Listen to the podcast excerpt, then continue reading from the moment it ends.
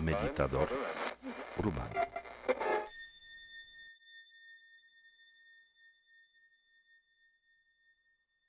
Hoy vamos a hablar del karma, pero en el contexto del pasado y del futuro. El karma siempre lo vemos como una realidad, bueno, que finalmente tiene, hay muchos mitos alrededor de eso y por eso estoy aquí para aclararlo todo. Pero bueno, hemos visto de dónde nace el karma, hemos visto cómo se relaciona lo externo con nuestras acciones, intenciones, eh, nuestros deseos, nuestros pensamientos y emociones.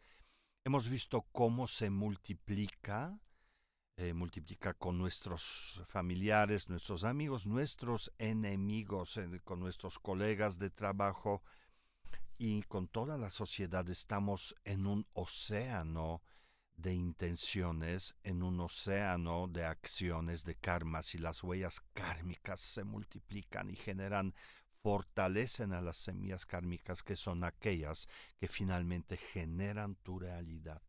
¿Recuerdas eso? Esa fue la primera práctica sobre, sobre el karma. Pero hay una cosa muy importante que participa en la creación del alma y de, del alma, perdón, del karma, y de eso quiero platicar hoy, porque al final de cuentas, habiendo dicho todo eso, lo que comenté durante las sesiones anteriores, siempre queda una pregunta que uno hace. ¿Por qué? ¿Por qué? ¿De dónde viene ese impulso mío de reaccionar de esta manera? ¿Quién me lo puso adentro? ¿Cómo ocurrió? ¿Por qué? Yo debo sentir de esta manera o debo actuar de esta manera. Esas intenciones, esos sentires, esos pensamientos son más rápidos que mi conciencia. ¿Por qué? ¿De dónde vienen? ¿Dónde está ese almacén gigantesco que presiona talmente tanto que es más rápido que mi conciencia.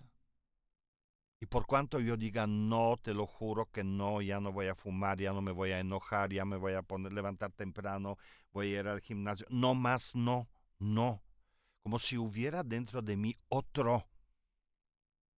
Que bueno, este, muchas, muchas culturas, nosotros vemos, conocemos a ese otro, a veces lo llamamos nuestro demonio, a veces lo llamamos nuestro ángel, el, otro yo que vive, no sé quién es, pero definitivamente hay uno que quiere levantarse temprano, que sabe que tiene que levantarse temprano, y hay otro que no quiere y tiene muchas razones.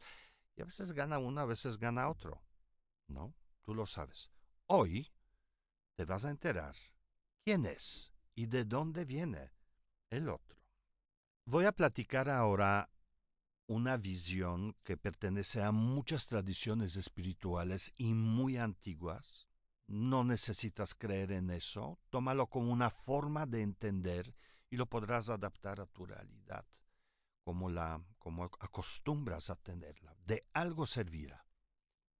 Pensando que toda mi vida desde que nazco hasta mi último momento en esta vida todo lo que hago, lo que pienso, lo que siento, lo que intenciono, lo que me satisface y lo que no se acumula, somos grandes acumuladores. Y se acumula con lo que producen mis familiares, mis amigos, enemigos, eso ya lo sabemos, ya lo sabemos. Tenemos esta cuenta kármica que constantemente genera y genera y genera y genera. Y la salida de esa cuenta son mis acciones nuevas que generan nuevamente, aportan a la cuenta. Si yo quisiera mirarme a mí mismo, sería muy buen ejercicio, y de hecho hay prácticas así, a través del contenido de esta cuenta kármica, tal vez si tuviera esa capacidad de, asomarme ahí, finalmente podría entender quién soy o cómo soy. ¿Qué es lo que me compone, no? O sea, si mayormente en mi cuenta hay enojo, miedo, eh, hay apego, hay deseo, que la empatía, la generosidad. Hay más necesidad que me abracen, pero sin embargo no voy a abrazar a nadie porque pues, más no. O sea, como que diferentes partes de esa cuenta, las subcuentas que hay ahí, si pudiéramos catalogarlas a través de las emociones humanas que tenemos, ¿cómo serían? ¿Qué hay? ¿Más amor o más enojo? ¿Hay más empatía con otros y estoy enfocando más, enfocándome más a mirar a los otros o yo estoy en el centro del interés mío? hay más confianza y fe en el futuro o más teorías de conspiración. O sea, si tú miras tus cuentas kármicas, ese es tu interior y la energía que se mueve ahí, esa es la que brota en tu cara. Y los de afuera miran eso. Ahí viene el agrio. O ahí viene el divertido, ¿no? Ahí viene el que parece un árbol que es estable, que uno puede arrimarse y te va a sostener o ese que es escurridizo, que nunca puedes creer en él y confiar en él.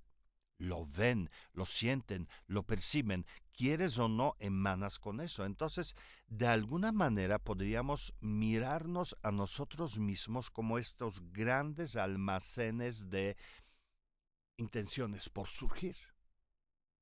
De esas futuras acciones. Fíjate que el karma del futuro, muchos piensan que el karma del futuro es lo que sucede y nos leemos cartas y nos leemos signos y, nos leemos piedras y caracoles y un montón de cosas porque todos queremos saber el futuro y siempre le pedimos a alguien que nos lo lea. ¿Por qué? Porque no miramos adentro. Sin embargo, el futuro ya está adentro, está en tu esencia. El futuro no es lo que va a surgir. El futuro es lo que tú crees que va a surgir, porque eso es lo que está dentro de ti. Pero en realidad hoy quiero hablar más del pasado que del futuro. ¿Qué quiere decir eso? Cuando llega el momento de la, de la muerte, y según la visión del budismo tibetano y de muchas tradiciones, se disuelven por partes nuestra, nuestra identidad y nuestras acciones y todo aquello que compone a mi persona, empezando por el cuerpo que deja de funcionar correctamente, cuando todo eso comienza a disolverse y se disuelve y se disuelve y se disuelve y se disuelve, nosotros en el budismo tibetano, ya lo eh, eh, les platicaré en otra ocasión sobre la muerte, pues se disuelve primero la parte de estabilidad y luego se disuelve la parte de confort, luego se disuelve la parte emocional y luego se disuelve la parte del pensamiento y luego se disuelve todo. Y uno se disuelve. ¿Qué es lo que queda? Cuando ya te desprendiste del cuerpo, y esa es la parte que te pido que tengas confianza y me escuches hasta el final y luego decidirás si lo aceptas o no, si te suena lógico o no. Cuando el cuerpo se disolvió, cuando tu pasado, tu realidad más bien, ya se disolvió, tu conexión con tu vida ya se disolvió, ¿qué es lo que queda de ti? Pues te tengo mala noticia. Tu almacén. La cuenta. Esa no se borra, ¿eh? Pero yo trato de, siempre saco como que a flote las emociones más fuertes para que podamos identificarnos con eso mejor, pero en realidad somos la suma de todas las cosas, pero hay algunas que son más fuertes que otras. Si en esta última etapa de tu vida, en este último momento de tu vida, las semillas kármicas que estaban activas eran esas, de enojo, de rencor, esta es la energía la que queda la conciencia ya no existe, el cuerpo ya no existe, tus familiares ya no existen, tu realidad ya no existe, existe solo una energía. Y esa energía es la que tú has elaborado a lo largo de toda tu vida. El enojo. En este sentido, los católicos tienen una, no tengo idea, otras tradiciones espirituales, pero tienen algo que se llama confesión y ese último acto de la persona cuando muere, cuando realmente reconoce y se reconcilia, logra un cambio, se va con otra energía. Es muy impresionante eso, pero híjole, qué difícil es en el momento de la muerte encontrar, número uno, con quien conversarte y número dos, recordar y hacerlo. En verdad, digo, uno debe tener muy buen karma para que esto se dé. Entonces, uno muere y queda lo que era más activo en ti. Queda funcional esa cuenta que has usado más. Si a lo largo de tu vida has cultivado y tienes mucha maestría y diplomas en rencor, hoy no, no te voy a perdonar, nunca ni muerto. Si eso es lo que decías, quiere decir que eres muy bueno, buena en eso. Quiere decir que cuando te mueres, esa parte es la como prioridad en tu energía, es lo, lo que trasciende. Sí, también tengo gato y tenía gato y tenía perro y los quería y bueno, y recuerdo cuando niño tenía... Sí, sí, sí. Pero no has cultivado eso. Has cultivado el rencor, no el amor. Has cultivado, eh, en vez de apertura y empatía, has cultivado el enojo, ¿no? ¿Qué sucede entonces con esta energía? Eh, según las enseñanzas del budismo tibetano hay diferentes etapas que se llaman bardos, etapas donde la conciencia, mm, o más bien esa energía, pasa de una etapa a otra y a otra y a otra y a otra. Y llega un momento, todo eso para depurarse, para que aquello que es intrascendente libere a esa parte que es trascendente, en este caso es enojo. Entonces, en la última parte, el, último bardo de la no cuerpo, de, no tener cuerpo, pues de no tener conciencia ni identidad, es solo energía, recuerda, no, no hay recuerdos, no hay forma de interactuar con esto porque no hay conciencia. En este caso.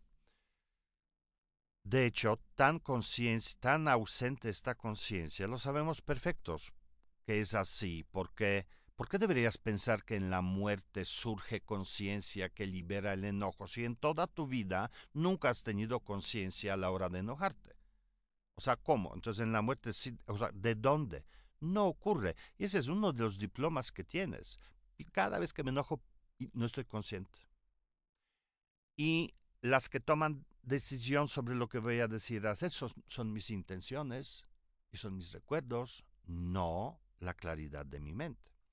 Entonces ocurre lo mismo. Entonces llega un momento en el que esa energía de enojo, de rencor, de enojo, digamos, de agresividad, de intolerancia y esas cosas, ya que se depuró y solo quedó eso, ahora eso necesita expresarse. Esa energía está lista para expresarse con una semilla que está lista, hay sol, hay agua y está a punto de echar raíz. Se necesita la última condición, que se prenda el sol, que haya calor o que haya humedad o lo que sea. Y es cuando, ahora voy a ser dramático, no es así, pero para que lo entendamos voy a hacer una escena, imagínense eso.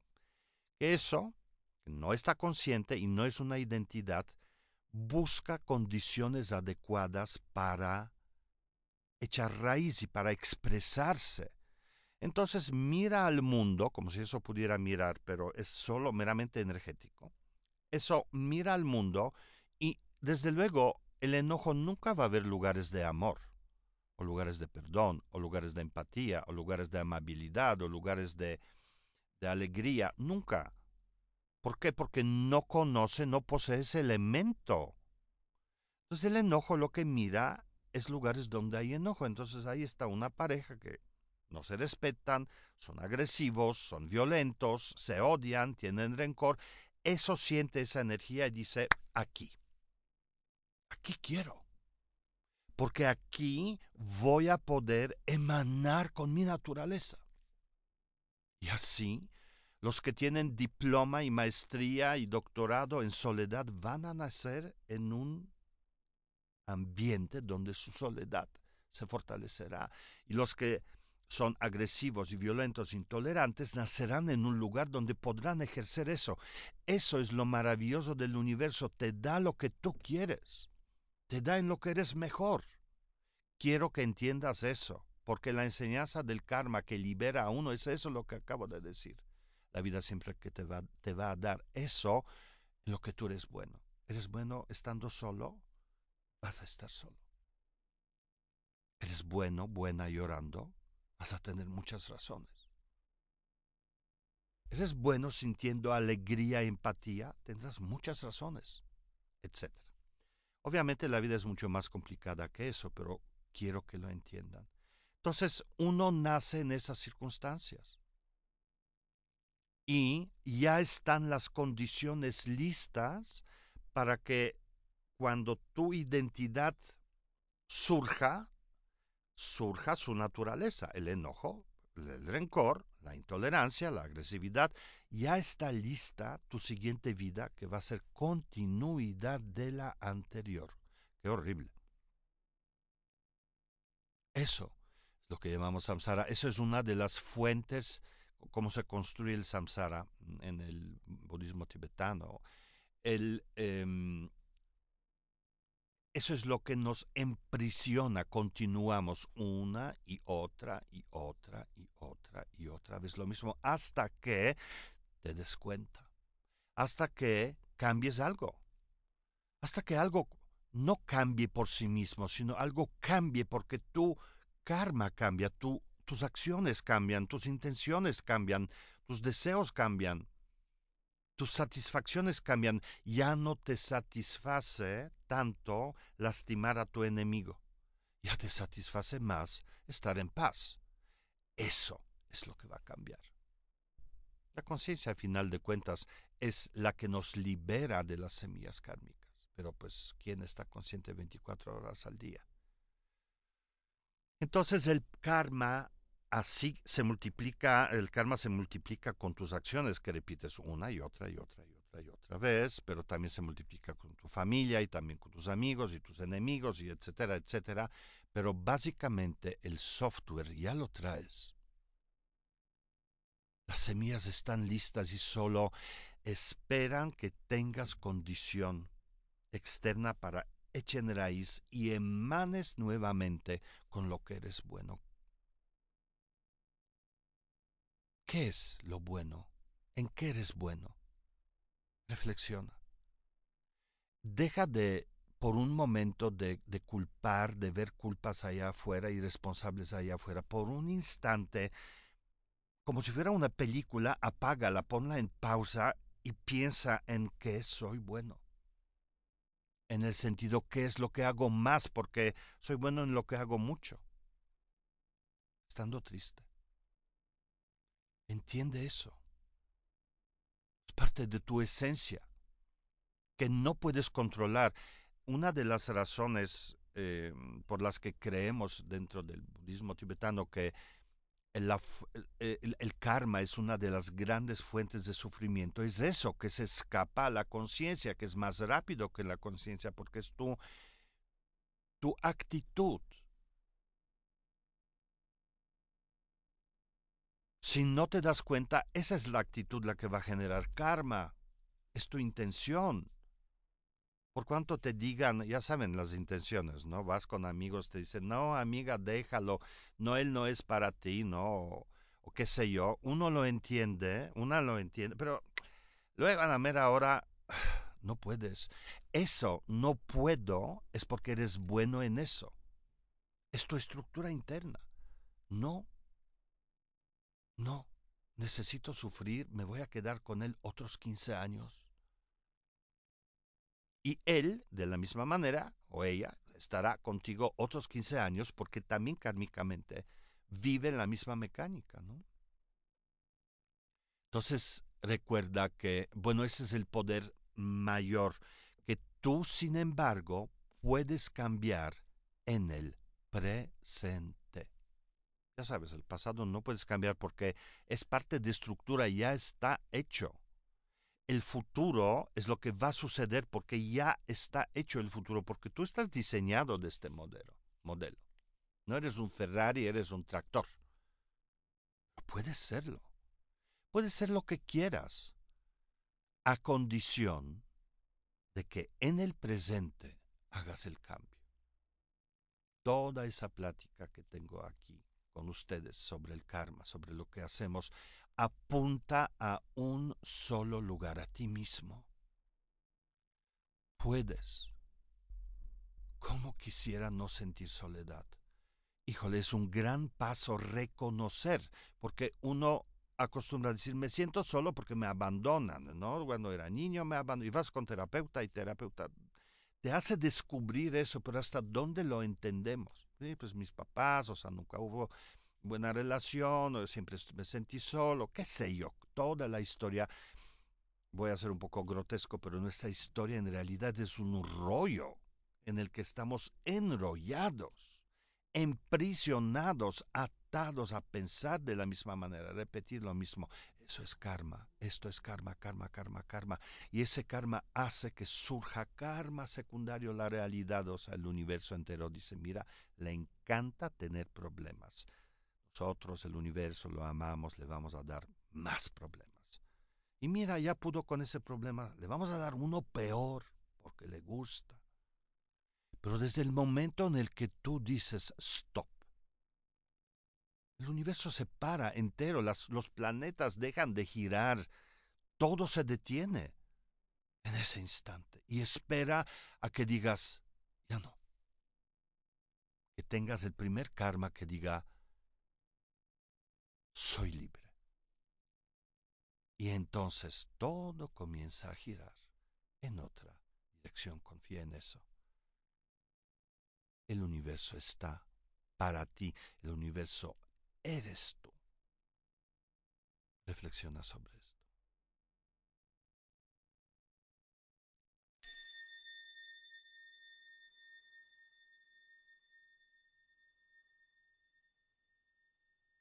Este es un podcast producido por Southside Bros.